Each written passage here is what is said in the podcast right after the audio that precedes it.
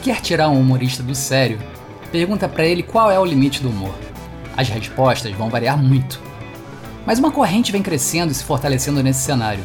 São os profissionais que simplesmente se proibiram de usar minorias como alvo de suas piadas, preferindo zombar dos poderosos. O Desconstruindo hoje vai falar sobre como rir melhor, sem precisar ser rindo por último.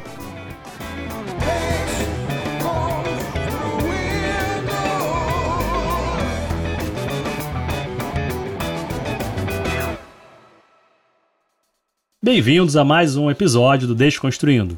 Hoje nós vamos falar sobre humor. Eu sou Eduardo Murá e aqui comigo eu tenho o Márcio Hall. E aí, pessoal? E o Ulisses Matos. Oi, gente, tudo bem? Ulisses, hoje nós vamos ter um entrevistado especial. Quem é o nosso convidado? Ah, o nosso convidado hoje é o Fernando Caruso, gente boa pra caramba, um dos maiores humoristas do país e fico orgulhoso de falar que é parceiro meu de trabalho. A gente tem um programa junto com o Rafael Studert chamado Três Elementos, que a gente faz no Caverna do Caruso, que é o site dele, programa no YouTube. E a gente já fez muito programa junto, a gente já trabalhou junto no Zorra, trabalhamos juntos também no Prêmio Multishow de Humor. É, fazemos muitos shows de, em eventos nerds. Pô, além de amigo, é um, um grande colega de trabalho. Então, Ulisses, deixa eu ver se eu entendi. Você tá me dizendo que você acha que é humorista, é isso mesmo? Cara, é, pois é. Sabe, sabe que é engraçado? Que é esse processo. É, eu sei que você tá fazendo piadinha, mas assim, esse processo de você se assumir como humorista, cara, é, é, leva um tempo, porque é como se você se assumir como engraçado. E a pessoa que geralmente fala que é engraçada, ela às vezes ela não é, sacou? Então é uma coisa muito árdua assim, essa construção, essa autoconstrução de que você é humorista. Eu comecei a me considerar humorista porque eu levei muito tempo. Eu achava, cara, humorista que eu trabalhava com humor, né? Depois que eu, eu tive uma carreira junto com o jornalismo fazendo humor em sites e tudo mais, usava pseudônimo, depois comecei a fazer stand-up também, enquanto ainda estava eh, trabalhando com jornalismo, né? Mas assim, eu, eu, ainda hesitava muito em falar que eu era humorista, sabe? Mas aí alguns colegas meus começaram, inclusive, a fazer entrevistas comigo. Eles começaram a botar no crédito, né? Às vezes eles me perguntavam coisas assim para dar uma, uma aspa, uma fala engraçada sobre algum tema, que eu era acessível a eles, já que eles me conheciam, mais fácil falar comigo do que com um humorista famoso. Então, às vezes, eles pegavam declaração minha. E também, como era, já estava escrevendo roteiro de, de humor. Eles começaram a me acreditar. Ah, Ulisses, que é jornalista e humorista, ou roteirista e humorista. Aí eu falei, ah, pô, então, então eu sou humorista, sabe? E porque a gente pensa muito assim, tipo, peraí, humorista é o fulano, né? Humorista é o cara, né? Assim, por que essa distinção? É, você pensa assim, porque o cara ali é famoso. Mas assim, você não ser famoso por ser humorista não, não impede que você seja humorista. Sacou? É a mesma coisa que o cara fala assim: ah, não, eu não sou ator, não, né? Ator é o Francisco Cuoco. Ator é o Tarcísio Meira. Francisco. Cuoco. Peraí, peraí, deixa eu recapitular. Você foi lá em Francisco Cuoco. Tá bom, então. Por que você acha que isso foi é, que eu levantei para alguma piada? É, mas vambora, segue a vida. O não, humorista aqui é você. Pior que não, pior que não foi. Mas é a mesma coisa que o cara fala, não, ator não sou eu, né? Ator é o Francisco Cuoco. Eu, eu não sou ator, eu faço teatro, eu faço é, teatro infantil. Cara, quem faz teatro, teatro infantil é ator, né? Só porque ele não é famoso que ele deixou de ser ator, né? Então eu fui entendendo que eu era humorista porque é, os meus últimos trabalhos nos últimos anos, acho nos últimos 5, 10 anos, eram relacionados ao humor. Sendo roteiro de humor, ou sendo fazendo shows de, de, com, com Caruso ou com outros colegas, fazendo stand-up, ou até escrevendo textos de humor. Até escrevi livro de humor, junto com Paulo Gustavo, uma, é, um livro dele e sobre a minha mãe é uma peça sobre uma personagem tipo criei junto com ele vários textos de humor então eu falei cara realmente eu sou humorista né? então eu trabalho com humor e por isso também que esse tema para mim é especial aqui porque dentro do humor nós temos realmente correntes viu gente que que é aquela corrente que fala que que tudo é mimimi e outros falam que não peraí a gente tem que repensar nosso nosso caminho e eu faço parte dessa galera que quer renovar, quer dizer que a gente não precisa fazer humor com preconceito, entendeu? Bacana, Ulisses. Cara, eu estava refletindo aqui sobre o que, que, eu penso sobre isso, né? Sobre essa questão do humor. Ouvindo a tua fala, eu relembro o fato de que, bom, todos nós aqui temos algum tipo de envolvimento com arte, né? E eu acho que a arte do humor é uma coisa muito especial. É uma coisa muito especial o cara conseguir fazer graça de uma maneira bacana, né? Então eu tenho realmente eu tenho uma admiração muito grande com relação a quem tem esse talento. E as minhas reflexões me levaram para o seguinte, cara, o humor, ele é um espelho do momento que cada sociedade está vivendo, né? Se você tem algum evento político, às vezes o evento acontece hoje, amanhã já tem humorista nas redes, na TV e tal, falando sobre aquilo. E o humor, ele tem esse papel, né? Com relação a questões de preconceito, com relação a, a, a aos assuntos pelos quais a sociedade estão passando, o momento político, como nós já falamos, enfim. O, o humor tem essa propriedade de viver essa atualidade de uma forma muito intensa. Se a gente olhar para o humor dos anos 80, para muitos de nós ele pode não fazer mais sentido nenhum hoje, porque ele realmente ele exprimia aquelas coisas, né, de regime militar, aquelas piadas que envolviam preconceito com mulher, com negro, com homossexuais. E o humor de hoje, ele também, e aí dessa corrente que você está falando que você faz parte, né, ele reflete não só a brincadeira da zoação para fazer troça, mas ele meio que abraça também essas minorias ao não buscar esse tipo de brincadeira. E ao mesmo tempo, existem humoristas extremamente inteligentes, e eu acho que você é um deles, que usam até esses temas sem ofender, sem ferir. E eu acho sensacional. Qual é a visão que vocês têm sobre isso aí? Olha, Márcio, você falou de uma coisa muito interessante que é sobre o reflexo dos tempos que a gente vive, né? O nosso trabalho é muito em cima do que está acontecendo. Claro, existem. Você pode trabalhar com material clássico, né? De temas que são imutáveis, né? Família, por exemplo, é uma coisa que você sempre pode fazer piada com família, as famílias não mudam. Sendo que até assim, hoje, como a gente tem novas famílias, né? Na verdade, você tem novos materiais, né? Para você fazer piada com novas configurações de família. Tipo, um bom exemplo disso é a série Modern Family, que tem famílias compostas, inclusive uma família de é, de dois homens, né, com a filha adotada e putz, mais material para sobre piada de família, né? Genial Mas que no fundo série. é piada com família, né? Mas uma coisa sobre atualidade, eu lembro com o 11 de setembro, com a, a queda das Torres Gêmeas, cara, ninguém fazia piada na época. Não fazia piada, né, tipo na grande mídia, né? Algumas pessoas podiam estar fazendo piadinhas entre, né, entre si assim. Aí até que passou, sei lá, um mês, um mês e meio, sei lá, o David Letterman fez uma piada muito de leve sobre o assunto. E ele fez a piada dele e aí a plateia deu aquele riso nervoso tal e foi e continuou o show. E no dia seguinte, várias matérias, reportagens, debates sobre o Letterman finalmente ter feito uma piada sobre aquilo. Tem o famoso tio Sun, que, os, que às vezes os humoristas usam lá, os comediantes, assim, cedo demais para falar sobre o assunto. E esse 11 de setembro levou, tipo, mais de um mês. E o Letterman, quando falou, todo mundo falou assim: ok, gente, já podemos rir disso? Já podemos rir? Não, né? Fazer piada sobre isso, ver o outro lado, porque tudo tem um lado engraçado. Tudo tem. Né? Sabe aquela coisa, tipo, um dia nós vamos rir sobre isso? Sim, um dia nós vamos rir sobre isso. A gente só tem que saber o timing, quando é que você ri sobre isso. Então, realmente, é totalmente um, um, espelho do tempo e às vezes você que estabelece também quando é que é o tempo de rir de alguma coisa. A pessoa tem que ter também o seu, seu status para falar, ok, gente, vamos lá, vamos, vamos rir da, dessa parte também. E realmente, nos anos 80, e eu acho que aí, Márcio, interessante que também, às vezes, o próprio humorista pode falar, parte do, dos humoristas pode falar, não é mais tempo de rir disso, sabe? Que é o contrário, tipo, já é tempo de rir disso.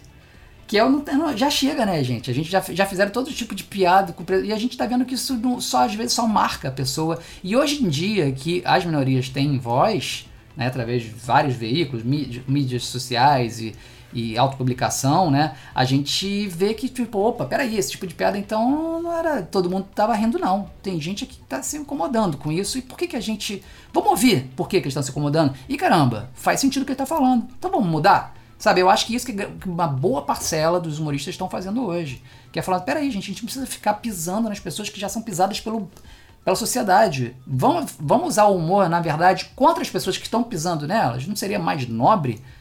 E eu acho que tem essa toda discussão aí que tem outras pessoas que falam assim, não, o humor não tem limite. E, ah, não, se posso fazer piada com aqui, eu também posso fazer com eles. E aí que é o grande debate entre os humoristas. Ou debate, não, às vezes até ataques, viu? Existem realmente umas pessoas que se atacam aqui, mas tudo na piadinha, né? É, eu imagino que esse tema do limite ou não do humor deve ser uma coisa mais do que é, trabalhada entre profissionais da área, analistas, enfim. Eu nem me atreveria a colocar isso, não. Mas você falou uma coisa que me chamou muita atenção aí, Ulisses, que é a questão de você ter a noção do time, né? Quando que você pode começar a falar isso e quando já deu. Essa tua fala é peculiar, porque assim, me dá uma impressão de que tem uma, uma função catártica também na sociedade. Né? Você poder falar de uma tragédia pessoal, rir de você mesmo, ou de uma tra tragédia coletiva, ou de uma condição de um poderoso sobre um grupo minoritário, se é que eu estou entendendo certo, né? É, tem uma proporção de de um alívio, de um destensionamento da sociedade sobre um tema que tá, é trágico, muitas vezes, como você falou, ou que precisa de mudança e talvez ali você consiga gerar uma reflexão e mudança. Ah, é isso mesmo? E se é, a gente aprende a fazer isso ou é nativo, a pessoa já nasce com essa capacidade de observar é, o ambiente e saber se pode ou não fazer piada e o que, que é piada? É, eu acho que o humor todo mundo tem, né? Em algum grau em si. Algumas pessoas têm, têm mais, eu acho, inclusive, também que, é, que humor é, é, humor tem muito a ver com criatividade também, né? Uma coisa é contar piada que você não precisa ser criativo. Você tem um jeito engraçado, você conta piada e beleza, fez sucesso. Mas assim, tem uma galera que, é um, que tem um humor criativo, que cria piada do nada, né? Cria situações de humor é, no, no, dia a dia. E eu isso, acho que isso é quase um músculo, cara. Porque quando você trabalha com isso, você tem que criar não tem. Às vezes você não tem, não tem momento para inspiração. Você tem que entregar um texto de humor para amanhã. Então você tem que se concentrar, escrever e bolar material engraçado. Né? Existem recursos tal, de humor também que são acessíveis para todo mundo, mas é, um, para o humorista isso é mais natural. Né? Você não fica pensando, ah, vou fazer uma piada com inversão de expectativa aqui. Não, você vai no ritmo do que você sabe. Se eu estivesse vivendo a situação aqui, o que, que, ficaria engraçado se eu falasse isso? Então, esse ator aqui vai falar isso, esse personagem vai falar isso. Mas eu acho que é, quando você é obrigado a estar tá sempre pensando humor, e você muitas vezes também está sempre medindo a reação das pessoas. Então, é, a gente vai entendendo mais sobre o que que que está despertando o riso das pessoas, o que que não está, e o que que vale você se arriscar para fazer ou não Quantas pessoas você está agradando, quantas pessoas você está ofendendo. Porque o, o, humor sempre tem alguma coisa que você fala que pode ainda irritar algumas pessoas. Eu passo por isso o tempo todo no Twitter. Às vezes eu faço uma piada que eu acho que. Que eu acho não, que eu sei que está agradando uma galera, até politicamente. E, e às vezes vem uma pessoa e vem falar assim: ah, absurdo que você falou. Eu acho ridículo, acho absurdo. Você me ofendeu falando isso aqui sabe? É, acho um absurdo você estar tá incentivando esse tipo de coisa. Eu falo, cara, desculpa, você não gostou do que eu falei, é, eu acho melhor você parar de me seguir ou, né, ou me bloqueia, porque é o tipo de humor que eu faço sim. Se você se sentir ofendido, não era para você estar tá me seguindo. E aí a pessoa às vezes até continua me seguindo. Eu, eu silencio a pessoa e a pessoa continua me seguindo. Outro dia eu fui surpreendido com um like numa nova piada. Eu falei, ué, esse cara aqui eu tinha silenciado, a gente discutiu, eu silenciei, ele continua me seguindo. Então, sim, tem. Tudo, cara, tudo é, é, é, pesado. Quando você faz uma piada, você tem que pesar. Se você tá. É, qual o número de pessoas que você está desagradando e qual o número de pessoas que você está agradando. E se vale a pena agradar aquele grupo com a qual você não se identifica, ou se você não quer se identificar mais com o riso daquela outra galera que você acha que está do lado certo da história, entendeu? Acho que é por aí. É, eu queria aproveitar para fazer uma pergunta daquelas que, que você guarda muito tempo para fazer para alguém que é da área, né? A percepção que eu tenho é que as, as, celebridades no Brasil não tem muito esse bom humor de ser pego com a boca na botija numa situação meio ridícula e aproveitar isso e fazer humor com isso como se faz nos Estados Unidos. O que, que você pensa sobre isso? Qual é a tua visão? Mas acho que você está certo, sim. Assim, é claro que o humor de uma nação difere para o humor de outra nação, com certeza. Essas coisas acontecem. Cara, não é muito nosso. Acho que realmente as celebridades não gostam de. Se deu algum problema, acho que é. Ela vai mais é fingir que aquilo não aconteceu, não falar sobre o assunto. Enquanto outras sabem brincar com isso, né? Lá fora, realmente, eu acho que tem um hábito mais de você levar para o humor, fazer brincar com aquilo, vamos rir, vamos, vamos sair por cima rindo disso, né? Eu acho que realmente é uma coisa de, de, de país mesmo.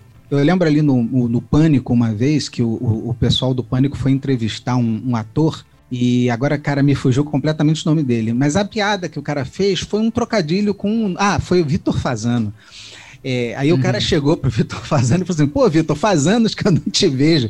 Rapaz, o Vitor Fazano deu uma porrada no cara, no repórter. Foi. E aí o repórter, o repórter, apesar de ser um repórter de humor, que, que como eles fazem isso sempre, eles meio que estão esperando, às vezes, uma reação ruim, né?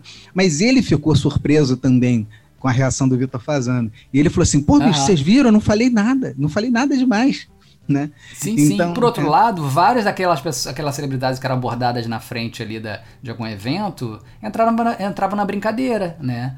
Então, alguma, algumas pessoas sabem entrar na brincadeira e tal. Realmente, a diferença é, tipo, você entrar na brincadeira quando tá todo mundo fazendo piada contra você e você entrar na piada. Isso é mais difícil mesmo. Mas acho que é realmente da cultura americana ter esse desprendimento e rir. O, presidente rir dele mesmo. Isso é, é sensacional.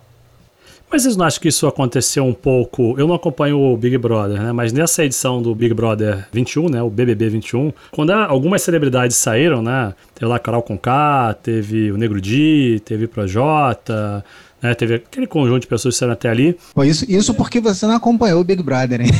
É, mas neste caso, desse ano, acabei olhando mais de perto. A minha impressão foi que um Projota riu muito bem dele mesmo e foi soft, light e conseguiu ver as coisas que tinha feito de certo e errado e achar aquilo engraçado e transformar numa outra atitude, num aprendizado a partir dali. Outras são as pessoas que saíram, saíram acusando as outras pessoas, a culpa não é minha, é de fulano que fez tal coisa e eu fui envolvido, né? É, uhum, e eu, uhum. a minha percepção foi de que foi muito mais bem aceito uma atitude como a dele, e de tantas outras pessoas que a gente tem visto, do que quem saiu se defendendo ou dizendo que tem problemas sérios psiquiátricos e assim vai, né? Sem citar nomes sim, específicos. Sim. Então, será que isso também Verdade. não está mudando na cultura brasileira? E a gente está absorvendo um pouco mais esse tipo de tendência, mesmo que seja ainda muito incidental?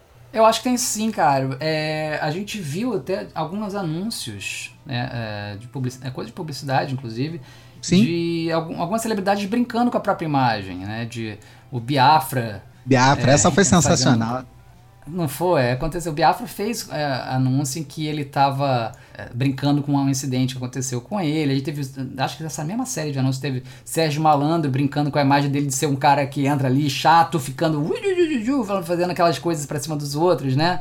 É, cara, tem, tem já celebridade que sabe fazer isso e tal. Mas também, às vezes, né, sabe fazer isso porque é uma publicidade, né? Um anúncio que a pessoa foi chamada para fazer e tá ganhando uma grana com aquilo, então vale a pena, né? Mas a, a gente ainda não chegou naquele nível ali das pessoas ser chamada para fazer piada com aquilo num programa. Ulisses, diz uma coisa. Você acha que a capacidade de fazer humor é algo que nasce com a pessoa ou é algo que se desenvolve, se estuda para aprender? Ah, cara, eu acho que é igual jogar futebol, entendeu? Você vai jogar futebol, vai jogar uma pelada. Tem um cara ali que vai jogar mais do que todo mundo, vai dar o passe, vai não sei o que, e tem um que fica ali só ajudando os outros, mas assim, né? Às vezes até faz um gol. E os que atrapalham também. Tem um cara que fica atrapalhando, o pessoal tira ele, né? Eu acho que é isso, cara. É, é de todo mundo. Eu acho que algumas pessoas têm mais o dom mesmo para alguma coisa, sabe? Então, eu não me via como uma pessoa engraçada. Eu não, não percebia isso. Era meio que uma era a resposta que eu tinha que dar e por acaso as pessoas riam. A gente. Eu não pensava, tipo, vou falar uma coisa engraçada, sabe? Era uma coisa, um mecanismo meu de defesa. E eu, eu acho rápido só. Eu lembro que muita gente fala que eu, que eu faço rápido. Naquela época, alguns colegas meus falam assim: Caraca, você sempre tem uma resposta? É, essa coisa é da gente, né? Agora, se você dali pode virar humorista ou não, né? É, é igual o cara que joga bola com a gente ali, ele pode virar jogador de futebol profissional ou não, né? Então, e quando você vira, você vai aprendendo a fazer mais coisas. O jogador de futebol depois vai aprender a dar passe melhor, vai ficar o dia inteiro treinando aquilo. E eu acho que o humorista é isso também. A gente vai aprendendo. Eu sou um grande consumidor de humor também. Né? Então a gente consome tanto humor que a gente vai tendo umas ferramentas no bolso, sabe? Às vezes nem é consciente, né? E, e a tal da educação é, humorística também que a gente vai vendo. Isso me lembra até sobre até essa parada da desconstrução que a gente trabalha tanto aqui no nosso programa. Eu já fiz piadas que hoje eu não faço mais. Porque a gente vai aprendendo também, né, a se desconstruir, falando assim, opa, isso não. Eu mesmo, eu me lembro que tinham piadas com uma pegada machista que eu não faço mais, sabe? Piada com mulher. Às vezes porque eu não acredito mais na piada, né? Porque as pessoas, ah, agora, né? Porque vão, vão tacar pedra em você. Não, eu parei de acreditar naquilo. Eu vi que a piada que eu estava usando era só porque todo mundo fazia. Então eu tinha piadas de stand-up que eu fazia que era sobre mulher dirigindo mal. Porque eu ouvia quando criança que mulher dirigia mal. Então eu entrava nessa, nessa coisa de fazer piada com mulher que dirigia. Depois o tempo foi passando, eu fui vendo, peraí, gente, a minha cunhada dirige pra caramba. A fulana que, que trabalha comigo dirige muito bem. Essa piada eu não acredito mais nela. Isso é ridículo. É um estereótipo imbecil falar que mulher dirige mal. Eu não vou fazer mais essa piada. E eu enterrei essa piada, porque o tempo mudou, a piada ficou, sei lá, é, perdeu o tempo dela. E não tem nada a ver, eu não acredito mais nessa piada. E eu acho que é isso, eu acho que algum, algumas pessoas, alguns humoristas não conseguem ver que o tempo mudou, que aquela piada era antiga, de que falar que, até essa bobeira de falar, ah, é, o, o, Flamengo, o corintiano é ladrão, ah, ah, tipo, ah, todo mundo já fez a piada, amigo, tá? Ah, não, porque o Fluminense, o tricolor é gay, tá, tá. E se for gay, qual o problema de ser gay? Entendeu? Essa coisa muito, às vezes eu vejo, tipo, ah, fulano é gay, ah, vamos rir. Eu penso assim, tá, mas fulano é vou rir disso por quê? Sabe? Ah lá, piada racista também. Peraí, cara, como assim? Você tá rindo porque o cara tem uma cor de pele diferente e isso faz dele o quê? Como assim? Sabe? Eu não consigo mais ver. Eu não entendo como o humorista não, não muda isso. Tipo, essa, além dessa piada ser batida, ela não, não corresponde mais ao que a gente quer, sabe? A gente não quer isso. Por que fazer essa piada? Eu acho que esse processo de construção falta em muita gente. Eu não sei se é, é, é uma, é uma, galera que, tipo, não, eu acredito nisso, ou meio que também entra, tipo, não, não, agora eu vou ser do contra e vou continuar fazendo esse tipo de piada porque vocês não podem botar limite no humor. Mas não é sobre limite do humor, sabe? Eu acho que não é sobre limite do humor, é sobre saber, tipo, que mundo que você quer. E se suas piadas vão ajudar ou atrapalhar esse mundo a ser construído. Eu acho que é isso.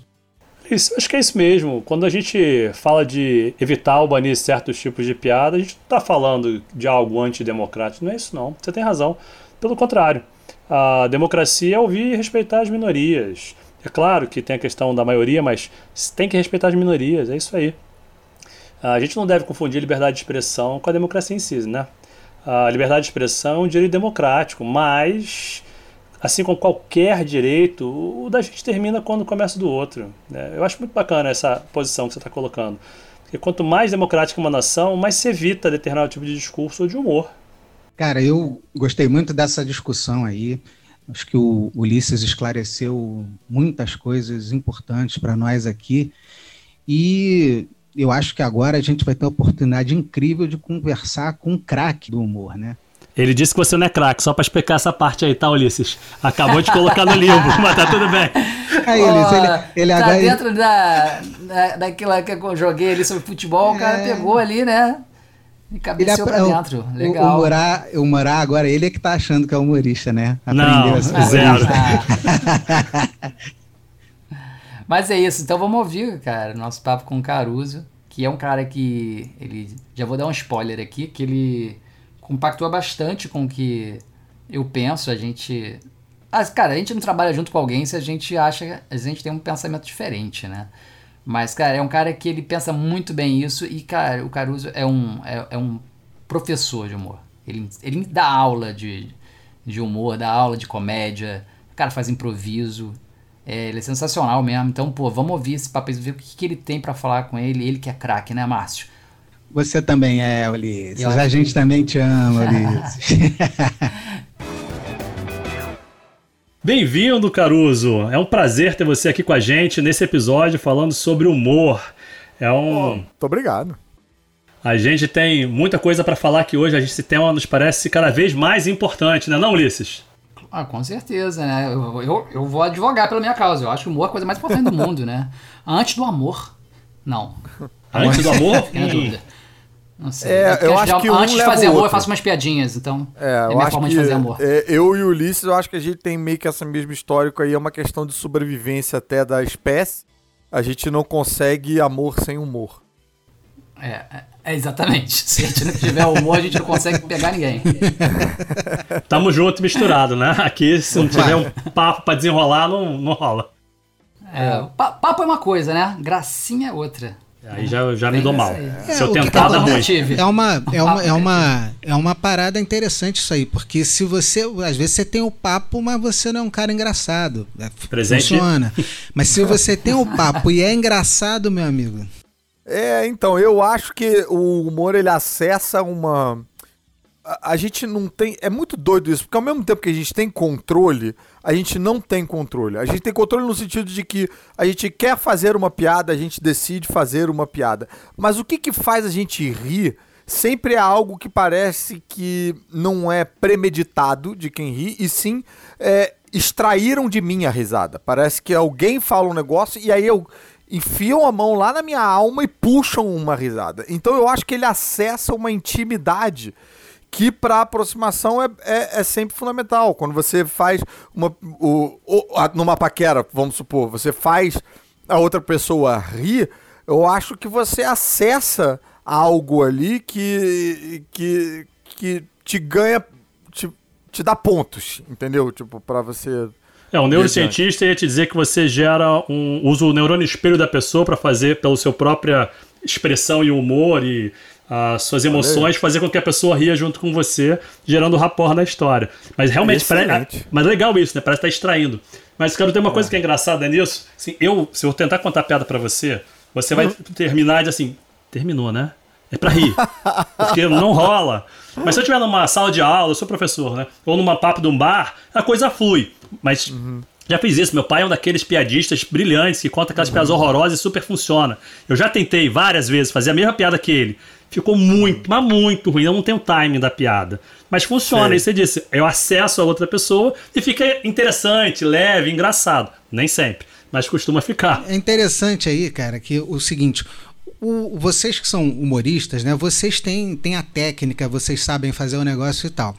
Para o cara que não é do humor, muitas vezes eu, eu percebo que é, é, é aquele instante é, do universo onde você captou uma parada e aquilo funciona maravilhosamente. Pois é, então, eu acho que isso é o que talvez diferencie o, o profissional do, do amador, né? Nesse sentido, porque o, piadas e, e, coisas engraçadas todo mundo em algum momento faz e esbarra nisso, e eu acho que é um fator muito importante a espontaneidade. Talvez isso seja o que o que o que prejudica o Murá, por exemplo. Ele tá dando a aula dele, pintou uma piada ali, ele vai e faz a piada numa boa, sem preocupação, sem pressão. Agora, se ele, se ele mesmo anuncia, vou contar uma piada, isso já gera, ainda que de uma maneira indelével, uma mini tensão e tal, que prejudica a, o desempenho dele. Então, eu acho que se todo mundo tem essa. Todo mundo acidentalmente ou não encontra essa esbarra com, com humor ao longo da vida, mas eu acho que o profissional é aquele que consegue fazer sob comando quantas vezes for necessária. É, eventualmente, alguém consegue, sei lá, acertar uma bola de golfe no buraco, fazer um hole in one. Agora, o profissional é aquele que toda vez que dá a atacada, acerta a bola lá no buraco. Acho que é isso que, que diferencia. Ou bem perto, né? Sabe o que tá fazendo, sabe reproduzir, sabe se colocar nesse lugar, porque ele também, o humor também tem esse, esse, esse lugar muito fugidio, que é meio. Sabe, essa é uma referência bem esquisita, mas sabe quando você tem aquelas. É, meio que. Uma, uma mancha no olhar, assim, que quando você quer ver, ela foge. Tipo, como se fosse meio uma. uma eu não sei se talvez só eu tenha isso também, isso pode ser uma, uma exposição esquisita. Mas às vezes a gente tem, tipo, uma. Como se fosse uma sujeirinha na membrana da córnea. E ela tá, ela tá ali fora do seu campo de visão. Aí você vai olhar para ela, ela anda, ela foge. E o humor às vezes tem um pouco disso quando você quer pegar, quando você quer ser engraçado, o seu interlocutor às vezes ele percebe a sua, a sua vontade de querer ser engraçado, de querer fazer uma piada, e isso bloqueia. Gera, um, gera uma brochada cômica imediata. Não há nada que extraia mais a graça de qualquer situação cômica do que alguém deliberadamente querendo ser engraçado. Quando você vê aquela cara de tipo de eu sou muito engraçado, eu vou fazer você. Escuta o que eu tenho para te contar agora.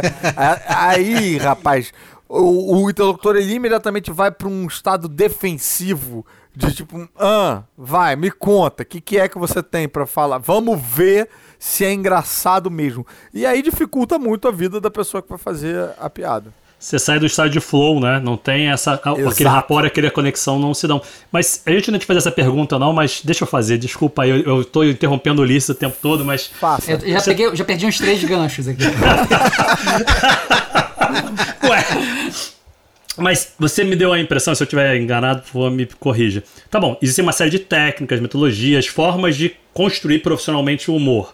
Mas uhum. se eu entendi direito a sua fala, é, além disso, para além disso, você tem que ter aquela aquela sensação do time, né? A sensação do momento, do contexto, de fazer a coisa com você. É o dado artístico da coisa, é isso? Não basta ter todas as técnicas do mundo, você pode me ensinar todas as técnicas e ainda assim eu não conseguir gerar essa, esse momento é. exato. Eu acho que mesmo isso é uma técnica também. Eu acho tá. que eu, eu quero acreditar que sim, eu seria capaz de ensinar isso também. Eu, eu, eu preciso dizer isso porque eu sou professor, dou aula no tablado. Eu acho que se eu disser que não, que eu não sou capaz, talvez eu perca muito alunos.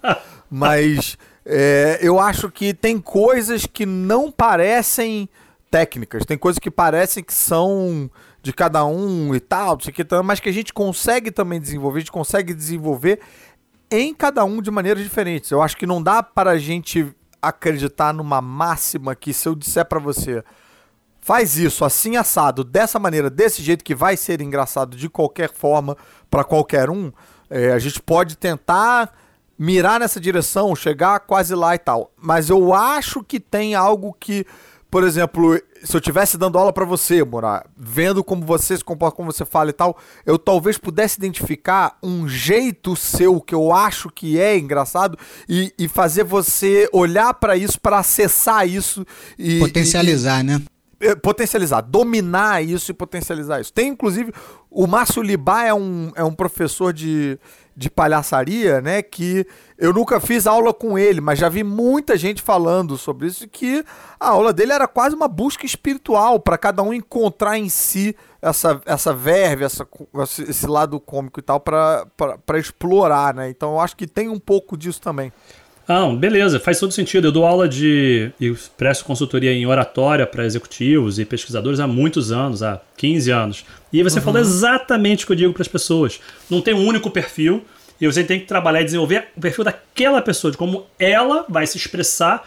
E se ela tenta imitar Isso. os outros, às vezes fica falso, esquisito, uhum. não não pega, não tem tá liga é, Eu acho que é bem exatamente o que você falou. Você, por exemplo, você dá aula de oratória, você não pode impor uma maneira né, uma oratória padrão para todo mundo. Você até pode fazer isso, mas eu acho que não seria um bom profissional, né? Você vai estar tá meio que padronizando as pessoas. Eu já vi gente também falando, de, aí agora fugindo um pouco também do, do, do, humor, falando disso em aula de canto, que também não é uma área que eu, eu não domino nem um pouco, mas já vi gente falando de que tem determinadas linhas de é, ensino em musical que todo mundo sai muito padronizado e aí você não pô, perde um pouco o brilho da voz de cada um, ou aquela identidade, aquela, aquele tempero que faz com que num musical, porque é diferente de você simplesmente estar tá cantando musical, acho que tem uma história para ser contada, faz com que você perca um pouco dessa história também. Se você não não torce por aquele personagem, não se identifica, não pega um pouco daquela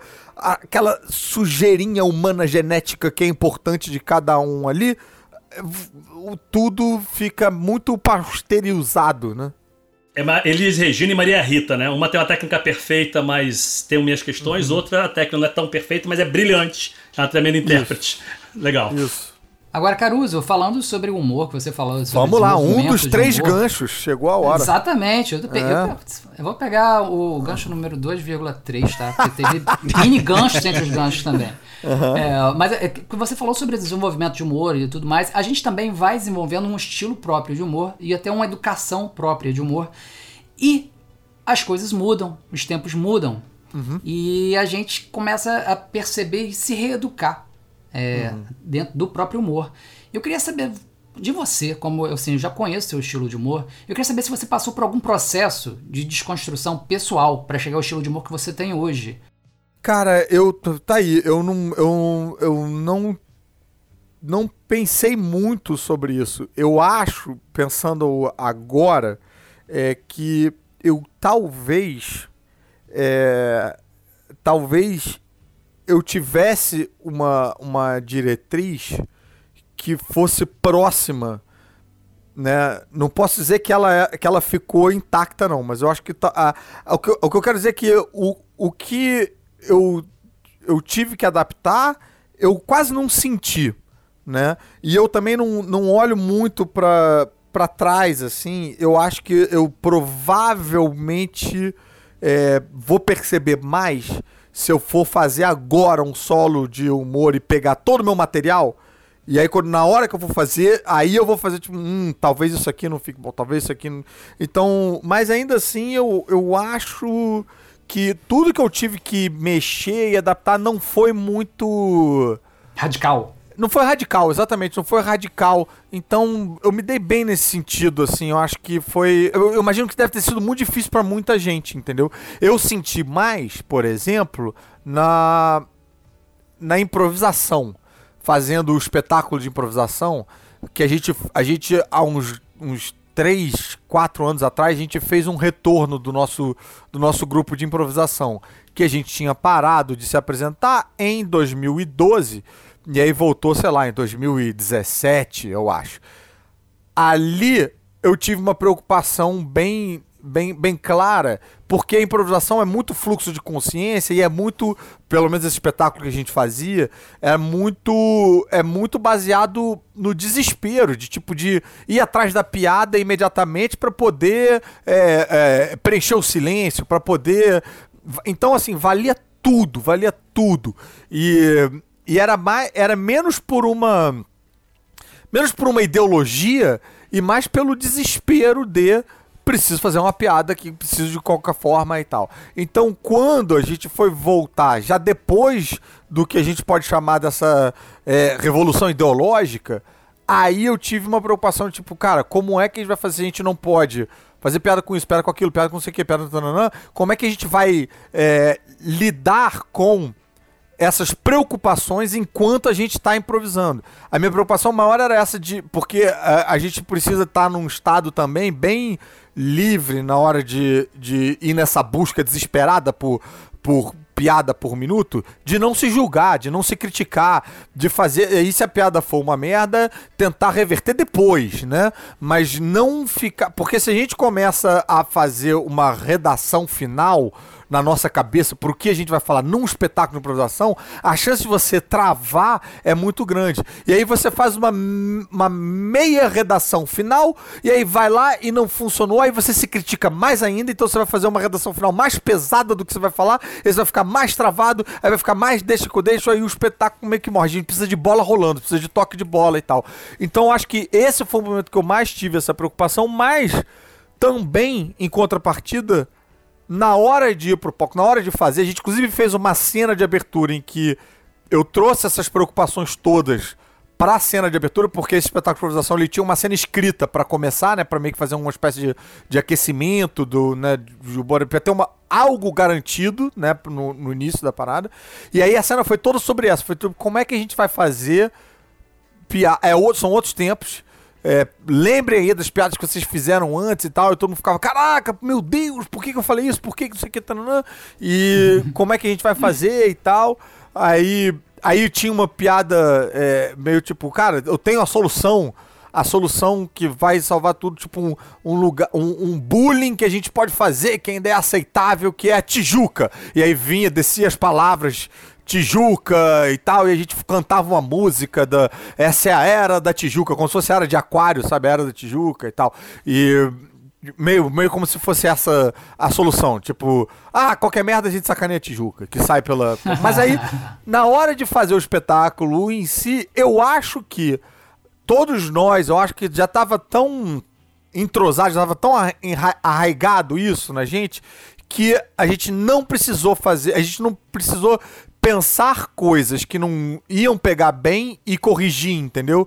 Eu acho que já tava, já fazia parte de todos nós, assim, eu, o Adnê, o Gregório. O Gregório é um grande é, é, pioneiro nessa, nessa linha, né, do, é, do, dessa ideologia do humor e tal. O Queiroga também e tal. Então acho que fluiu, acabou fluindo bem. Eu acho que a gente as coisas que a gente acessava para chegar às nossas piadas já estavam já misturadas com isso. Então, o que pensando agora retroativamente, eu acho que é um bom sinal no sentido de que isso não era algo é, forçado, não era algo é, de fora para dentro, entendeu? Não era algo que a gente a gente ainda tem vontade de fazer aquelas piadas, mas agora não pode e tal. Não, era algo que era bem natural e orgânico pra gente essas, essas mudanças. Na verdade, a desconstrução, essa desconstrução já, já tinha acontecido, né? De alguma forma.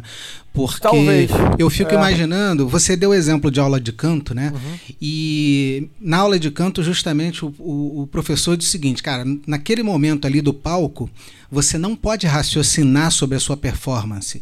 Tem que ser totalmente automático. Aquilo ali tem que estar tudo pronto na sua cabeça e você só vai jogar a alma naquela parada ali. Você tem a técnica e tal, mas você não vai ficar raciocinando sobre cada sílaba, cada respiração. Isso não rola. Tem que ser automático. Que é uma coisa de neurociência mesmo. E no humor, eu imagino que seja o seguinte: quer dizer, se você ainda tivesse essas coisas todas muito fortes, estruturais, como a gente debate aqui muito no programa, né? Do racismo estrutural, homofobia estrutural e tal, se aquilo tivesse ainda muito forte, é, certamente nesse flow que você mesmo falou, viria alguma coisa esquisita. Aham. Mas Um se, né, conflito, como você né, uma disse, coisa meio- exata. É. E como já não rolou, você, você teve essa preocupação, mas acabou acontecendo numa boa, isso significa que essa desconstrução já tinha rolado. É. Isso é uma coisa muito bacana de perceber. É, agora, agora também, é, pensando aqui, sendo bem justo, quem tá fazendo essa, essa análise sou eu, né? Então, assim, pode ser que eu tenha achado que fluiu e que foi ótimo, que não teve problema, e mil e tantas pessoas saíram de lá, tipo, meu Deus, o que que o Caruso falou? Então, Faz o seguinte, pega o, então talvez pega o borderô do teatro, pega o borderô do teatro, manda os telefones que a gente vai É, consultar né? todo mundo. Mas aí. assim, é bem verdade que num espetáculo de improvisação, eu já vi mais de uma vez aquela reação da plateia que ri e geme ao mesmo tempo, sabe? Faz um... E dessa vez não, eu não tenho essa lembrança. Não tenho essa lembrança. Então, Caruso, você deve conhecer o Márcio Balas também, né? Que Sim, é publicitário sim, sim, como a gente e fez é, SPM em São Paulo e é um, um de palhaçaria, né? Ele fala dos três sims, não sei se você já viu ele falando sobre isso. Ele não, diz que não você vi, não. Até não, não podia falar não. Tinha que falar sim, cara. Sim, não vi. Sim, né? Ele fala que você tem que dar três sims no improviso. O sim pra proposta, o que que é o tema, que é a ideia que tá ali. O sim pro contexto onde você tá, você tá num palco, você tá num vídeo, você tá numa, numa peça com texto pronto. E sim pra você mesmo, se você tá nervoso, se não tá, se desconstruiu alguma coisa ou não. E que isso te ajuda no processo do flow. Eu não sei se você conhece a teoria do flow. É a do. eu- o nome eu até vou conseguir te dizer, mas o sobrenome vai ser impossível, porque é sopa de letrinha, né? Mas é Mihaly uh, alguma coisa no gênero. Eu mando pra você depois. Que ele fala se você, sobre isso. Se você conseguir fazer com que ele fale de trás pra frente, ele vai desaparecer Oh! na quinta dimensão. É, Fácil. me suplique. Mas ele vai falando sobre isso, que a gente, quando tá tocando um instrumento musical, tá numa peça teatral ou improvisando no humor, ou mesmo no meu caso, em sala de aula ou numa consultoria, se a coisa tá fluindo, a gente não usa o fluir à toa, né? E ele vai falar sobre a teoria do flow e como é que você se conecta com esses processos. E questiona também, diz que em alguns momentos, para você ter uma evolução, uma mudança, você tem que sair dessa zona de conforto para novamente encontrar a zona de conforto. E o que você está falando dessa história da, de que vocês estavam preocupados de estar desconstruído ou não estar desconstruído, como vocês ensaiaram antes, na, oratória tem isso. As pessoas ficam muito nervosas com a expectativa do que virá acontecer ou na lembrança do que aconteceu e não no momento presente, que é a única coisa que existe. E a gente diz para as pessoas, cara, ninguém sabe o que você vai dizer naquele momento. Vai lá e diz: errei, errei. Usei a muleta verbal, usou e segue a vida, continua falando. Se você tentar correr demais, você vai se travar tanto, esse autopoliciamento é tão ruim que você vai ficar mais nervoso e aí sim você vai errar a beça. Então, Sim. treina a beça e na hora deixa rolar. Né? É. Entrega pra Deus que a coisa vai acontecer, não é um problema. Total. É bem, é bem parecido com o que o Raul falou também, que eu acho que ele tem esse background da, da música no sentido de quem toca, né? Que é, eu acho que você precisa dar a técnica pra você não fazer Sim, feio, pra você não pagar sim. mico, pra você não, né? Mas o que precisa na hora é esse momento presente, é o que ele chamou de alma, né? É. Eu tive essa eu tive essa, essa essa discussão com a minha esposa que também é atriz, mas que é, chegou, chegou depois. Ela veio do, ela veio do direito, largou tudo e tal, isso aqui, tá, e, e veio pra cá. Então eu acho que ela ainda ela ainda sente muito, ela ainda tem essa. É, às vezes eu sinto que ela, ela traz um lastro que vem do direito, sabe? Que vem de um lugar. Então, por exemplo, é, é, ela fazia um, um, um musical é, em que ela, ela fazia. Era um musical da Beth Carvalho, e aí tinha um momento que a Beth Carvalho via a. a Maria Bethânia cantando. Né? E a Beth Carvalho se impressionava com a potência da, da Maria Bethânia e tal e tal. E aí, e quem fazia a Maria Bethânia era, era minha esposa. E ela ficava, bicho, na neurose da nota, eu tenho que alcançar a nota, porque não sei o que, hoje eu não alcancei, né?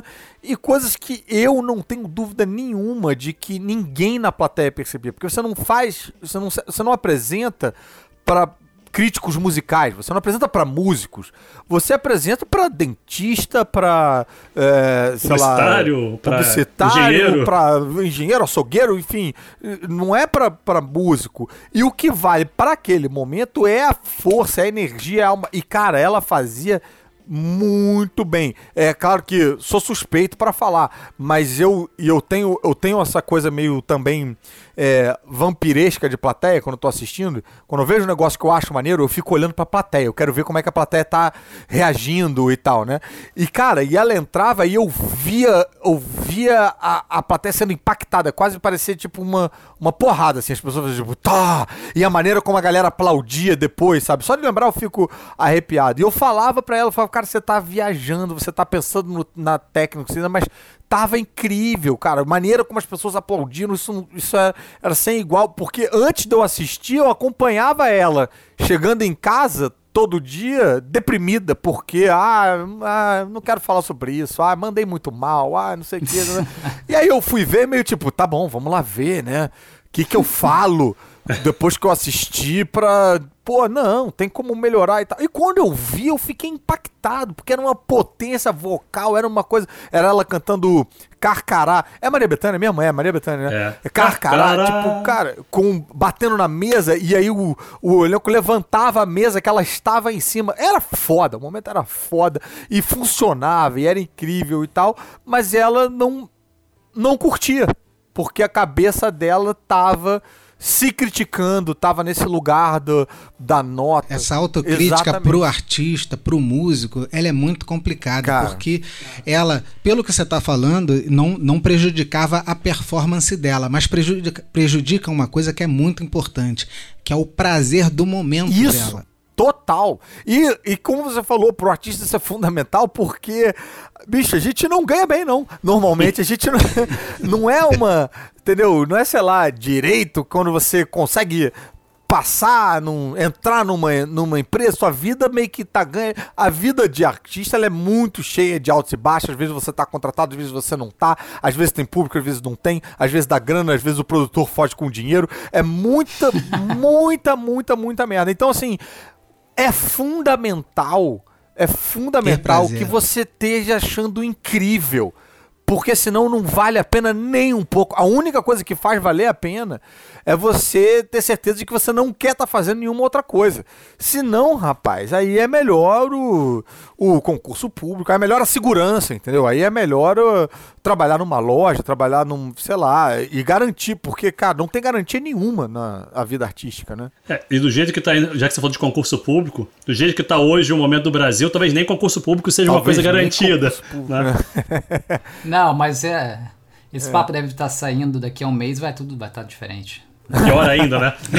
Só um pouquinho pior. Vamos, vamos, vamos dizer diferente. diferente. Diferente. Tá bom. É. Diferente é, é que nem interessante. Aquela palavra não quer dizer é. nada, né? O que você achou interessante? interessante. Tá. Ok. Mas, Caruso, já que hum. você está falando que é, é uma questão de flow, é uma questão uhum. de ter presença. E tudo que você disse, você e Márcio, tem a ver com ensaiar, ensaiar, ensaiar, de ter um propósito, de uhum. entender o que está acontecendo. A, a sua citação da sua esposa me fez lembrar um trechinho de uma fala da Fernanda Montenegro, uma entrevista há séculos atrás, que perguntaram: ah, uhum. Ah, você ainda. Quando ela recebeu algum prêmio, acho que em Portugal, né?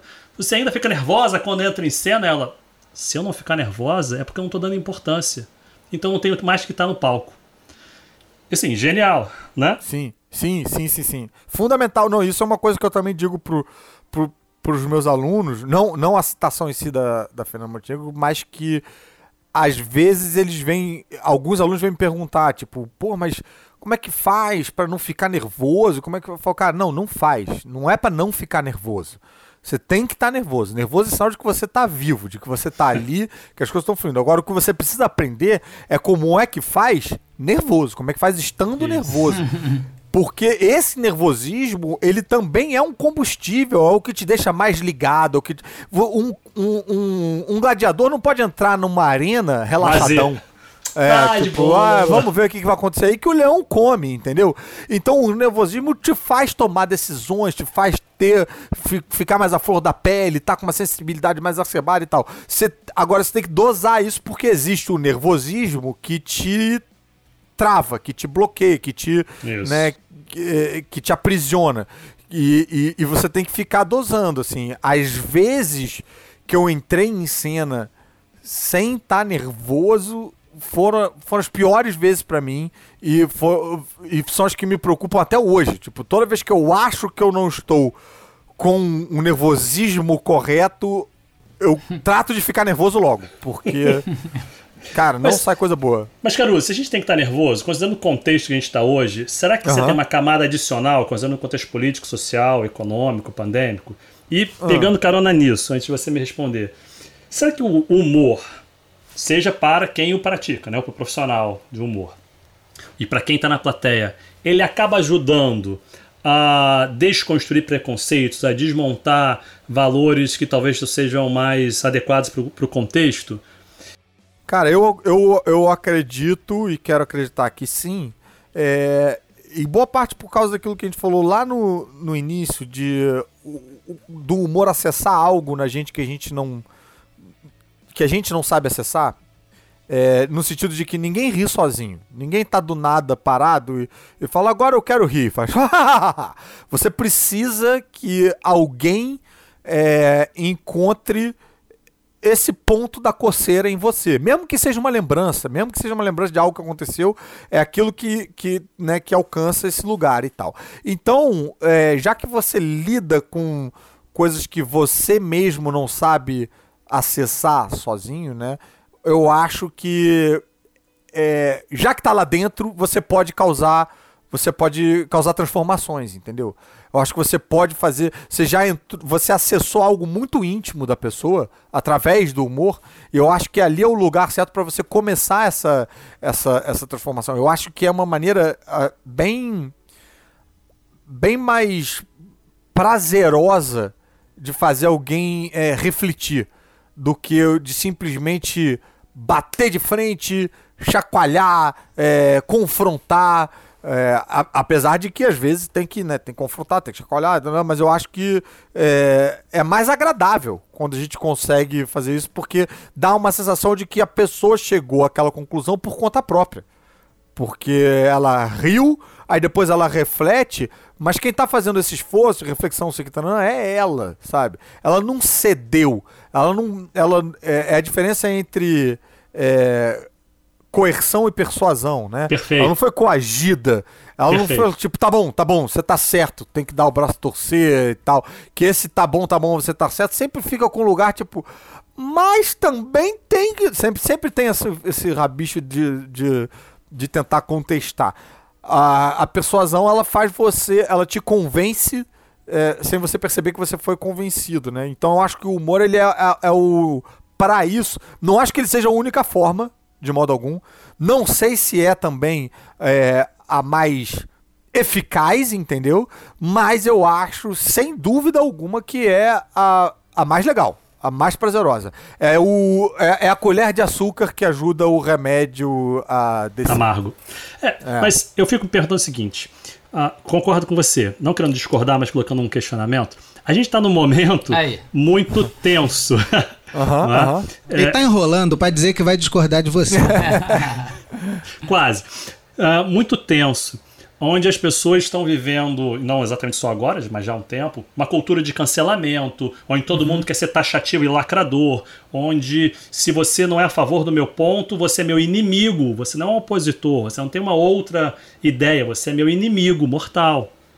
E só para te colocar um contexto, pra, será que nesse momento é ainda é forte o humor para essa reflexão e destensionamento que você falou, e portanto uhum. transformação?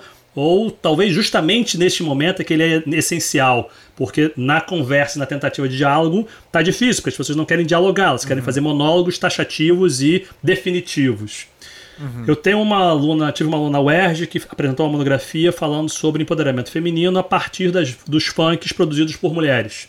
E uhum. usou como título do, da monografia dela e é, como um objeto técnico de avaliação pragmático uma música que é da Ludmilla, feita pela Rebeca. Né? Cai de boca no meu e assim vai. Né? É o nome. E é o nome da monografia, que é pertinente. Uhum. Né? E aconteceu, eu estava na banca, tinha uma outra professora que é uma das, a Senderberg, uma das principais pesquisadoras sobre feminismos no Brasil, que cunhou o conceito brasileiro sobre empoderamento, assim, e ela usou conceitos e teorias muito bem elaboradas, assim, até eu, que já conhecia aqueles, esse cara, que leitura uhum. foi essa? E é uma monografia. Ela defendeu, tirou 10 algum tempo atrás, publicou nas redes, inclusive com o título do trabalho dela. E agora Dançou tem um grupo. no final. Quase. Mas valeria, caberia. Uh, colocou. E agora, meses depois, um grupo específico resolveu pegar isso para poder fazer cena. Pessoas de uma, um posicionamento ultra-direita e ultra-conservador e vieram só pelo título, não leram o conteúdo, não entenderam a questão e apresentaram todas as suas raivas e, uhum. e preconceitos sobre faculdades públicas, sobre pesquisa na área de ciências sociais, sobre as mulheres, sobre produção cultural das periferias, e assim vem, né? Uhum. Pelo título, e colocaram de maneira taxativa, emblemática, poderosa, e não quiseram ler o que estava lá. Uhum. Aí vem a pergunta de novo: será que no momento desse, onde a radicalização se dá, não só no Brasil, mas em vários lugares do mundo, a, o humor é ainda mais importante para desconstruir essas verdades absolutas, quase totais, ou é, é, mais necessário ainda do que nunca? Ainda funciona uhum. ou é mais necessário do que nunca? Rapaz, é, tá aí. Eu não sei. Minha resposta básica é eu, eu não sei. A gente começa a entrar aí também em, em áreas que eu não, não, não domino totalmente. É, o que eu percebo é, e que não sei o que, que vai acontecer também daqui para frente, é que é, a gente vive uma era de penas máximas. Todo mundo está é, querendo julgar e, e, questionar comportamentos que acha, é, acham inadequados e tal, é, e, e, quer funcionar como, como juiz, né? E ter essa e, falar, tipo, isso tá errado, isso aqui tá, tá, tá. Mas o que acontece é que é, é como se a gente estivesse criando um sistema penal agora e ele ainda tá muito binário. Ele só é ou você só tem duas opções, ou é absolvido ou é pena de morte. E eu acho que em algum momento essa discussão vai ter que evoluir para um sistema judicial, um sistema judiciário real, onde você tem penas, tipo, então tá condenado a três meses de silêncio no Twitter, ou então tá condenado a, sei lá, trabalho voluntário Gostei. no Instagram. Tem que, porque a gente, nenhum tribunal se faz assim, nenhum tribunal se faz. E outra coisa, nenhum de nós também é, estudou para juiz, entendeu? Que eu, que eu, porque eu já me peguei várias vezes, tipo, caralho, porque eu me peguei em situações em que eu, eu não conseguia chegar a uma conclusão. Eu não conseguia. É, e eu pensava, e passava o dia todo pensando, e eu não conseguia assumir um lado ou, ou, ou, ou, me posicionar. E aí eu cheguei à conclusão que eu não conseguia fazer isso porque eu realmente não nasci para isso. Eu não, não nasci para chegar a, a, a, a, essas conclusões, para chegar a para julgar, para ter essas massas. E tem gente que tem esse tino, tem gente pra que trazer a verdade definitiva, né? Exatamente. E tem gente que estuda e que elabora e que se prepara e, taranã, e, taranã, e tal, e, e, e, chega lá, né? Então, é, eu acho que a gente precisa, em algum momento, aprender como é que a gente encontra essas áreas cinzas aí também. Mas aí, dentro disso que você está falando, eu percebo e é isso já é um ponto meio que tangencial a, a esse que você, você trouxe, apesar de você mesmo ter trazido, é que também acontece isso na extrema-direita, a gente viu isso sendo utilizado muito habilmente nos Estados Unidos, que umas pessoas estão aprendendo a usar a ferramenta da esquerda contra a esquerda. Né? Então, é, foi o caso, por exemplo, eu acho que vocês vão lembrar do James Gunn, que é o diretor do, do Guardiões da Galáxia, que é, ele foi. Ele estava fazendo campanha contra o Trump, e, e aí um, um camarada que, se eu não me engano, ou era o Steve Bannon, ou era algum adepto do Steve Bannon, né, uma pessoa aí de extrema direita e tal, tal, tal, é, usou a tática da esquerda que foi pegar uma. É, foi cancelar um ele. Foi pegar um tweet uhum. antigo e tal, em que ele fazia uma piada de péssimo gosto, uma piada, sei lá, pedófila, era uma coisa pesada mesmo, né? Uhum. E aí se, se acabou se valendo de um valor que a extrema-direita não tem. A extrema-direita não tem essa. Não, não tem. É, Esse pudor, né? É, exatamente. É. A extrema-direita acha que o humor é humor, que pode fazer piada com tudo, isso aqui, que, que se dane as minorias e tal e tal. E aí se, se travestiu desse, desse discurso. A esquerda comprou o discurso e que o, o James Gunn foi, foi demitido da Marvel e, e, e e a pena dele foi fazer um filme pra DC, que tá saindo agora. é... Mas já rolou. Alguma coisa assim. Mas já rolou meio que. Ele, ele foi de volta aceito já. à sociedade. Foi perdoado. E, é. Se for fazer filme da Marvel de novo, ele foi perdoado. E aí eu, e aí eu pergunto também, tipo, até que ponto. Uh, quando é que prescreve essas coisas? Se fosse uma pena, se, né, se fosse realmente um sistema judiciário e tal, algumas coisas teriam. É, teria um tempo, né? Por exemplo, o caso do Louis C.K., é, que foi julgado no tribunal da, da, da opinião pública. Uhum. É, e aí? E aí? É, o caso dele. Aí a gente tá entrando numa área muito cabeluda, muito espinhosa, Sim. mas o caso dele é igual o do Bill Cosby? Ah, mas isso significa que eu tô passando pano pro Louis C.K.? Mas, porra, é tudo a mesma coisa? Como é que é? Então, o que acontece depois? Até quando? Cosby cometeu um crime e tal, e, e, cara, e tem que ser julgado e preso, sei que, tal, tal. Qual é o, o, se o, o Louis fosse julgado e tal, ele ia receber a mesma pena que o Bill Cosby? E, sei lá, eu acho que tem coisas que tem que ser discutidas e, e, e naturalmente tá todo mundo meio encagaçado para discutir. Eu mesmo para trazer esse ponto aqui fico cheio de dedos e provavelmente só trago porque estamos os quatro homens aqui, né? Tipo, fazendo Sim. uma. perpetuando uma, um comportamento da, da, da, sociedade de uma certa forma. Agora, é, como o humor se aplica nisso aí, eu ainda não sei. Eu ainda não sei, porque eu, eu ainda acredito que. Ainda sou adepto do pensamento de que. É, é, só determina a dor. Quem for quem, quem sente a dor só determina entendeu? Só a pode dizer quanto dói é, quem sentiu a dor. E, e, é muito fácil é uma armadilha muito grande dizer tipo pô não mas peraí mas aí é exagero. E a gente tem essa tendência de, de terminar tipo até onde pode. Não a partir daqui é mimimi a partir daqui é lacração e tal. E cara e eu porra não sei mesmo não sei mesmo. Eu às vezes tenho que combater essa minha essa, é, é, esse meu impulso.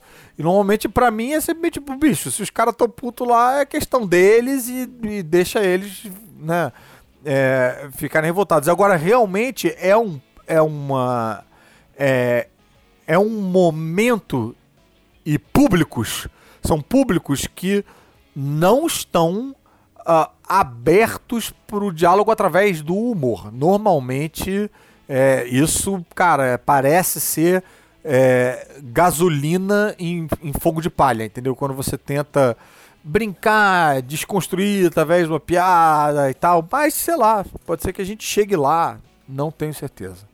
Mas eu volto com a minha, eu volto à minha resposta primeira, que é eu não sei. Eu não sei. é, e eu acho que a gente, o humor, ele, ele, realmente ele não vai mudar nada. As coisas não mudam assim. Mas eu acho que ele ajuda a evidenciar algumas coisas que podem estar erradas, entendeu? Então, é tanto para a esquerda quanto para a direita. Então, eu acho que quando o, o, o a gente pega um alvo, tipo, a gente pega um alvo ali, a gente, olha, a gente, a gente aqui da esquerda, a gente não gosta do cara que é machista, que é não sei o que. Se a gente constrói uma piada e põe no, no horário nobre, uma piada em que o, o machista está sendo ridicularizado, eu acho que isso, quando o cara tá rindo, ele pode falar assim: ah, é, tá vendo? Ah, é, tem que rir disso, né? Porque esse cara que tá fazendo isso é tá errado, né? E às vezes ele é esse cara. E ele, da próxima vez, talvez ele não faça aquilo porque riu-se disso. Uhum. Agora, ao mesmo tempo também, eu já vi é, humor feito é, por pessoas que aparentemente parecem ser da esquerda, vi na internet, e elas estavam ridicularizando comportamentos da esquerda. Estavam rindo de si mesmo. Uhum. E veio uma galera da esquerda falando que não pode fazer isso. Não é o momento uhum. de ridicularizar a é, esquerda. É, contra a esquerda está né? lutando contra uma coisa.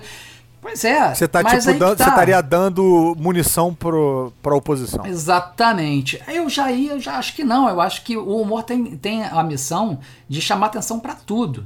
Uhum. Seja para coisa que tá super errada ali, que é um comportamento que tá massacrando alguém, quanto pra gente um excesso de, de, de, de, de ditatorial de regras de sociedade que às Sim. vezes a própria esquerda pode ter, que a gente tem que chamar atenção pro, pro over pra gente tentar chegar no equilíbrio. Eu acho que o humor se presta muito a isso. Eu concordo. A, a, a expor e, e agora vocês julguem. Eu, não, eu concordo, eu, eu acho que eu concordo racionalmente, mas gostaria de concordar emocionalmente. É, eu, meu, meu impulso nisso eu acho que é. Tá, e, eu, e, e ainda acho que tá errado o meu impulso, tá? Mas o meu pensamento infantil e, uh, a, e, e pré-adolescente é. Tá bom, mas a gente faz isso quando a gente derrubar o Bolsonaro do poder. Aí, beleza. Aí. Sim, é que nós temos uma anomalia, né? Temos uma anomalia. É, Tira isso aí e agora a gente volta a discutir. Eu penso muito isso também. Eu, eu acho que, caralho, agora realmente às vezes eu fico pensando, bicho. Até assim, é, cara, nunca me, nunca me considerei é, petista ou lulista, é, apesar de, de, de votar recorrentemente no, no PT, mais por ser a opção de esquerda que tinha chance de ganhar, entendeu? que, chegava, que nem é, é 100% esquerda, né? Um centro-esquerda. É, pois é, é centro. Isso é bem doido, né? É bem doido. A época que os banqueiros mais lucraram e tal, ó, é comunista. Enfim, é, é, a gente vive realmente um, um, uma era onde, cara, a imbecilidade tomou conta e a gente gasta muito tempo discutindo o óbvio antes de chegar nos pontos que importam, né? Então isso realmente é uma, é, é uma, uma loucura. Mas eu, que não nunca me vi assim, às vezes me vejo nesse momento que a gente tá puto com quem vem fazer piada com Lula, no momento em que, cara, me parece que essa é a única opção que a gente tem para combater é, esse mal lá na frente, quando a gente tiver que. O que a gente precisava, na minha cabeça, de novo, sendo bem parcial, infantil e, e, e, e passional, que eu acho que a gente precisava era trazer as pessoas que têm ojeriza a votar no PT e tal, a, a, a votar no PT em, em 2022, se for o caso. Se, se a gente chegar nessa, nessa, nessa reta final aí e não continuar com esse papo de que ah, é o pior coisa, fazer piadas nessa linha de tipo de, ah, de um polígrafo e a pior coisa que aconteceu na história do que, porque eu fico preocupado com lá na frente. Assim, a, bicho, assim que este filha da puta sentar na cadeira presidencial, sou o primeiro a começar a fazer piada, sou o primeiro, não vejo a hora de, de criticar um governo do PT com o PT no poder. Isso é uma coisa que eu sei que eu estou me estendendo, mas que eu acho que seria fundamental que o Brasil entendesse que a política ela é, ela é diametralmente oposta ao futebol. Toda, e eu não entendo nada de futebol, mas assim, se, se você é, torce pro seu time, seu time perdeu, você vai pro seu trabalho no dia seguinte resignado, sabendo que você vai ser sacaneado pelo time oposto. Tô errado? Não. Você, sabe lá. É a graça, e você é tem que levar. É, é, você tem que levar na é esportiva. porque quando o, o, né, quando o oposto acontece, você tripudia do seu, do seu adversário e tal. E a política é o contrário.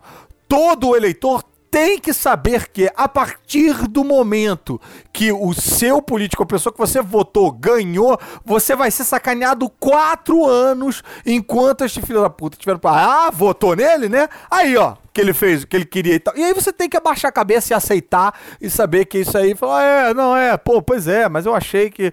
É, mas pelo menos teve aquele. Não pode, tipo, não pode fazer. Você queria o quê? Melhor. Não, tem que aceitar. Quem ganhou, perdeu. No fim das contas, acho que a Dilma estava certa, entendeu? Eu acho que ela, ela veio do futuro dar uma mensagem. Perdeu. É.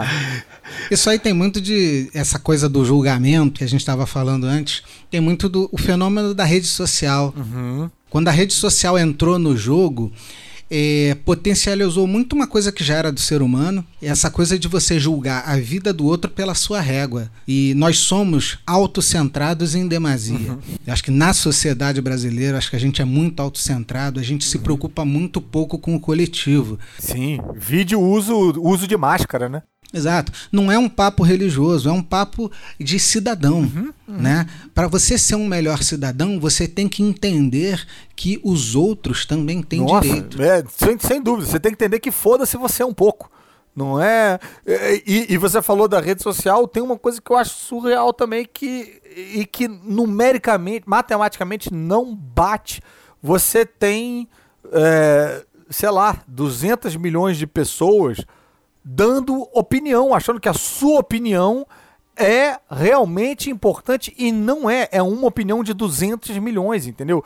A opinião do. É, é, é esse pensamento de o cliente ser Então as pessoas sempre chegam, tipo, num Facebook da vida para dizer. Vou dizer o que, que eu acho sobre tal coisa, mas não é para dizer, tipo, o que, que ela acha, é um tom de eu vou acabar essa conversa. Eu vou dar o hum. ponto final da E não vai, porque tem 200 milhões de pessoas no mesmo movimento. Ô, Caruso, eu tava pensando aqui, hum. dando uma refletida sobre essa questão do humor. Eu me lembro, lá na década de 80, né? É lógico que o humor era diferente, uhum. mas as temáticas, eu me lembro que as temáticas eram as temáticas é, inerentes à época, né? Regime militar, uhum. questões relacionadas a, a, negros e homossexuais, né? A, aí, na, nessa época, a brincadeira era liberada, né? uhum. né? Todo mundo fazia uhum. e tal. E com o tempo, isso foi mudando. Isso até, inclusive, tinha um pensamento meio invertido de que, de alguma maneira, isso incluía as pessoas na brincadeira, né? De sim, tipo de, ah, sim. eu tô brincando que a gente é amigo, isso aqui, tá, não, então você tá fazendo parte, eu não tô te excluindo da brincadeira. Mas, enfim, é, é, é incluía de um jeito esquisito, né? Incluía meio que. Num... Incluía usando as pessoas de escada, né? Exato, é. exato, exato.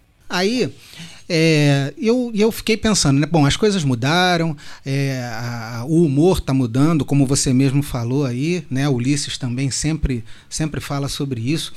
Mas eu fico pensando o seguinte, cara: o humor, ele é lógico que você sempre tem um lance, né? Um político ameaçando processar essas coisas, mas o humor tem meio que um, um salvo-conduto para falar dos temas importantes, né? Uhum. Pelo menos é um, é um sentimento que eu tenho. E como você percebe? Você acha que o humor ele tem essa capacidade de virar um jogo com relação a questões importantes, com, com é, como por exemplo a homofobia, uhum. o racismo, a política, né, o momento atual que a gente está vivendo. Você acha que o papel que os humoristas estão desempenhando durante todo esse período pós 2018 ele, ele está influenciando o cenário político, o pensamento das pessoas para que a gente possa chegar numa mudança?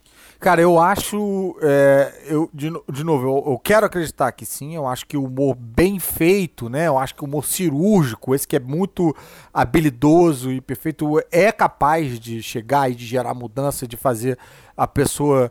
Tem muito. Eu visualizo isso acontecendo em alguns casos da pessoa é, é, é rir sendo surpreendida com essa virada de raciocínio. Mas, no momento que a gente está vivendo, o messianismo me faz achar que não o messianismo às vezes me faz pensar de que é, eu, eu quero acreditar que se eu fizer a piada bacana, a piada perfeita e tal, eu vou conseguir fazer a galera do lado de lá rir. Mas eu tenho medo, por exemplo, se eu fosse fazer um show é, é, de, ter, de ter uma plateia diversificada nesse sentido, de ter uma plateia que pode, sei lá, é, ficar agressiva, querer me atacar e tal, e eu não conseguir. Uh, alcançar eles de alguma maneira, fazer com que eles. Porque não me parece. Eu, aí, no caso, eu não tô falando de, de direita, não, tá? Tô falando de messianismo mesmo. Eu tô falando, não me parece. Vale para qualquer lado. É. É, é, Talibã, né? É, é, é, eu, tenho, eu tenho a impressão de que essa galera não tem um comportamento de, de extremista e não reflete e não quer. E, e tem e liga uma chave. Quando ela percebe que, tipo, ih, estão querendo me fazer pensar sobre algo que eu não quero pensar, ou estão querendo me empurrar, algo, estão querendo me doutrinar, a pessoa se desespera e. E aí, cara, é, é, é, é dialogar com uma galinha sem cabeça, né? Então, é, esses tempos vieram para me fazer abalar a minha fé nessas coisas aí. Essa sua fala me lembrou um, um, um, um personagem do Cacete e Planeta que ele nesse momento falaria assim: Você, obviamente, está tentando me fazer pensar diferente. Vou dar porrada. é isso aí, é bem isso aí. Né? Bem isso aí. Uma saranduba, é. genial. Caruso, a gente estava falando aqui sobre como a gente se preocupa com, com o que a gente vai falar, se preocupa também com, com, a, com o nosso estilo de humor. Com, estão meio que surgindo correntes né, também dentro do humor. Sobre pessoas que, que vão defender esse estilo, ou aquele estilo, ou é, a liberdade de sacanear qualquer coisa. E como é que você reage a isso é, dentro do próprio mercado do humor? Quando você Ver colegas fazendo piadas com minoria perto de você, por exemplo, isso acontece? Ou já aconteceu? Você está no mesmo palco? Você consegue entender quando a pessoa está falando por ignorância ou quando ela está falando porque ela realmente gosta de tripudiar em cima da, das minorias e tudo que acha que isso que é o melhor humor que existe? Como é que você vê essa questão toda, cara? Cara, é, eu tenho me comportado muito covardemente. Às vezes, assim, tipo. Porque eu também não tenho muito Quer dizer, né? Na pandemia não, não tem nem muito como, né? Não tem me apresentado. Mas mesmo antes da pandemia, não tenho me apresentado tanto no, nos palcos, né? Tenho feito mais televisão. E então não tenho tido esse cenário em dividir o palco com uma pessoa cuja a ideologia é, de, de humor eu não, sei lá, não concordo e tal. Então não sei como que eu, que eu reagiria, né? Então é, o que eu quero dizer que eu tenho agido bem covardemente é que, assim, às vezes eu. Às vezes chegam em mim causos. Alguém me fala, tipo, caraca, olha o que fulano falou, não sei o que, tananã. E. E aí eu fico na minha. Eu não vou lá. Eu fico meio tipo. Uh, eu, às vezes eu tenho até vontade de falar, caraca, por que, tá. Vou mandar uma mensagem para ele. Vou tentar entender. Pessoas que. Tem pessoas até que são. eram próximas a mim e tal. Então, é, eu fico meio tipo, ah, não foi comigo, vou ficar quieto, vou ficar na minha. Mas já aconteceu também de no, de, de no Twitter, quando, bicho, passa por mim ali, aí eu não seguro o impulso e respondo e pergunto, mas vem cá, por que que isso? Ou então faço uma piada oposta em cima e tal. Então já entrei em algumas, é, alguns bate-bocas pelo Twitter. Alguns não, vai, dois ou três é, que também não é, não é muito meu feitio. Então, normalmente o que eu faço é ter confrontos na minha cabeça onde eu ganho. Sempre. onde eu tenho a resposta perfeita e tal, e, e enfim. É, e, e, e, tem me afastado das pessoas. Isso eu tenho, isso eu tenho feito sem, sem nenhum remorso, sem nenhum. Conheço muitas pessoas, então menos pessoas para mim não me deixa com poucas pessoas na vida. Então, assim, afasto, deixo de seguir, bloqueio, bloqueio no WhatsApp, se for o caso. E às vezes surge uma curiosidadezinha. Às vezes eu vejo que, tipo, um amigo meu ainda fala com uma pessoa que eu acho que enlouqueceu completamente, e aí eu vou ali na janela e falo, vem cá, e você fala com essa pessoa e essa pessoa faz algum sentido e ela é. Que, e aí, como é que é isso? Você sabia que ela acredita que não sei o que, tanana, tanana, e aí, não, é, mas melhorou um pouco agora. Então eu prego o, o diálogo, acho que todo mundo deveria é, exercer o diálogo, mas não, mas não exerço o, o, o diálogo que eu prego, entendeu? É, acho nob, nobilíssimo quem consegue, quem consegue relevar e tal, e falar, ah, é, são as crenças dele, não sei o que, mas eu não.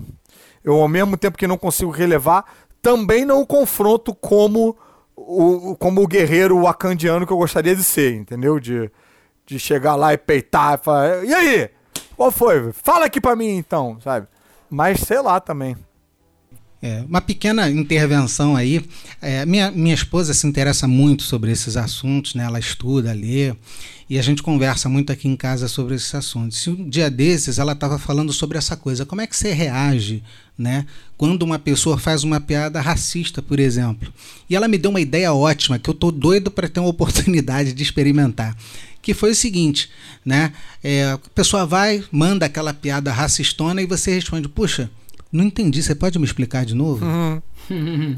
é. é. agora que você falou, me, me ocorreu assim, não, não exatamente no meio do humor, mas às vezes, sei lá, gravando podcast e tal, sai um, alguém, vem com uma opinião meio. que a pessoa. Você vê que a pessoa não percebe que isso vai soar mal e tal. E aí eu acho que a maneira que eu reajo, sem nem perceber, é. É, é, é com piada. É instintivamente devolver com uma piada tipo, bacana aí, um humor de 1994, muito obrigado, falando por essa janela para o passado. E aí todo mundo. Tipo, eu me vingo é, de um jeito que me abona, que abona a minha vingança, entendeu? Se eu, eu, eu, eu desopilo fazendo uma piada, falando tudo que eu queria falar de verdade. Aí eu falo meio na brincadeira e todo mundo ri, não sei o que, taranã, e aí eu desopilei, eu fico mais leve e tal. E é, então já, isso já aconteceu, isso eu já, isso eu já me presenciei fazendo isso, entendeu? De, de corrigir com piada e tal. E aí, às vezes, até, não muitas vezes, mas às vezes quando a piada da correção é boa, funciona, todo mundo ri muito, acaba entrando tudo na edição, porque a pessoa vê o, vê o aprendizado, vê a contrapartida e tal. A pessoa, eu digo, né, o, o, o ouvinte, né? Caruso, eu vou falar em nome de todos os três aqui. Sinta-se hiper convidado para vários outros episódios. Sim, quando a gente falar sobre a desconstrução no mundo nerd, a gente chama. Olha aí. Pô, com, com prazer. Pô, tenho coisa pra caralho pra falar sobre Porra, não é? Eu falei, o Caruso é o cara pra esse episódio. Você não, ele é, ele é apenas um, um palhaço, Ulisses. Ele não é um palhaço, ele é um pensador. E tá aí, deu show. Eu vou te dizer, ser um palhaço é uma honra ser um palhaço. Ah. Palhaçaria é tudo de bom. Né? Perfeito. É. Olha aí. Porra, então, ser, é um palhaço do lado do bem, né? Nesse momento, que, nesse momento que a gente tá vivendo. É melhor Tem ser palhaço do, bem do que fazer. Do mal, né? É, melhor ser palhaço do que fazer os outros de palhaço. Eu prefiro ser palhaço do que ser mito. é, exatamente. Pô, eu adorei o papo. Muito obrigado aí por essa, por essa conversa toda, por é, fazer é, me voltar a sentir esperança na humanidade novamente. É, e, cara, convidar a galera aí que tá ouvindo a gente a ver o Ulisses menos sério, falando é, sobre diversos assuntos. Às vezes até a gente né, esbarra em coisas parecidas e tal. É, lá no Três Elementos na Caverna do Caruso. Eu sou arroba supercaruso no Twitter e no Instagram. Tem o meu site também indicando quadrinhos e com vários colunistas, é, que é o cavernadocaruso.com.br. E eu tenho mais outros é, eu tenho três podcasts. Eu tenho o Podcrastinadores, que fala de filmes e séries de TV. O Ulisses já participou várias vezes. Então, se você não quiser ir por mim, vá lá pelo Ulisses.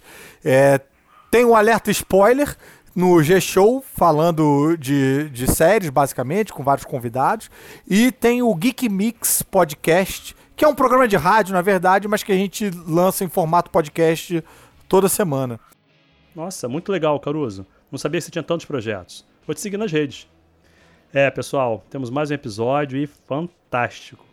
Hoje a gente aprendeu que o humor é uma coisa séria, que tanto pode levar para um momento de flow, de diversão, quanto gerar reflexões, diálogos e até mesmo mudanças sociais. Muito bacana. Até a próxima! Desconstruindo, podcast apresentado por Eduardo Murat, Márcio Hall e Ulisses Martos. Design, Ricardo Campos. Edição: O Guardilha. Composição da vinheta: Márcio Hall. Arranjos e execução: Márcio Hall, Silvio Mazei, Ney Gouveia e Marcelo Val.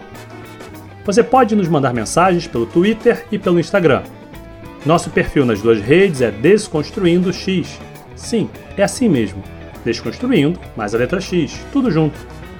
Além de seguir a gente por lá para trocarmos ideias, nos acompanhe assinando, seguindo, se inscrevendo ou nos favoritando nas principais plataformas de podcasts para ser notificado sobre novos episódios.